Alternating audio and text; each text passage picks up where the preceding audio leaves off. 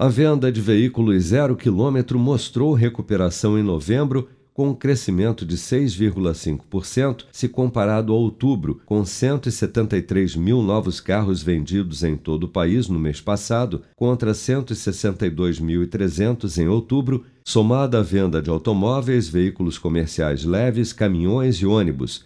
O resultado, no entanto, representa o pior mês de novembro para o setor desde 2005 segundo dados da Anfávia, Associação Nacional dos Fabricantes de Veículos Automotores, divulgados nesta segunda-feira. Ainda segundo a Anfávia, a produção de veículos também cresceu 15,1% no mês passado, com 206 mil unidades produzidas em novembro contra 179 mil em outubro.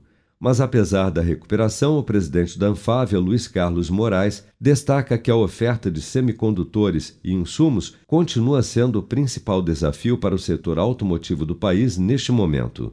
Reforçar ah, o quão impactado foi o setor pela essa questão da oferta de, de insumos.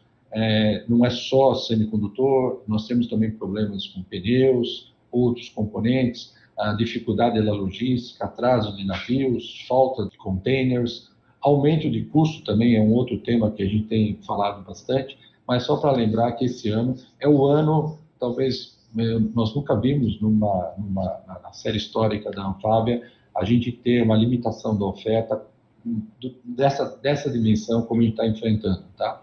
Em novembro, as exportações de veículos produzidos no país registraram queda de 6% com 28 mil unidades no mês passado contra quase 30 mil em outubro. Já em relação às importações, o Brasil também comprou pouco mais de 30.400 unidades de veículos com novas tecnologias, como elétricos e híbridos, de janeiro a novembro de 2021, número 1,7% maior se comparado ao mesmo período do ano passado. Com produção de Bárbara Couto, de Brasília, Flávio Carpes.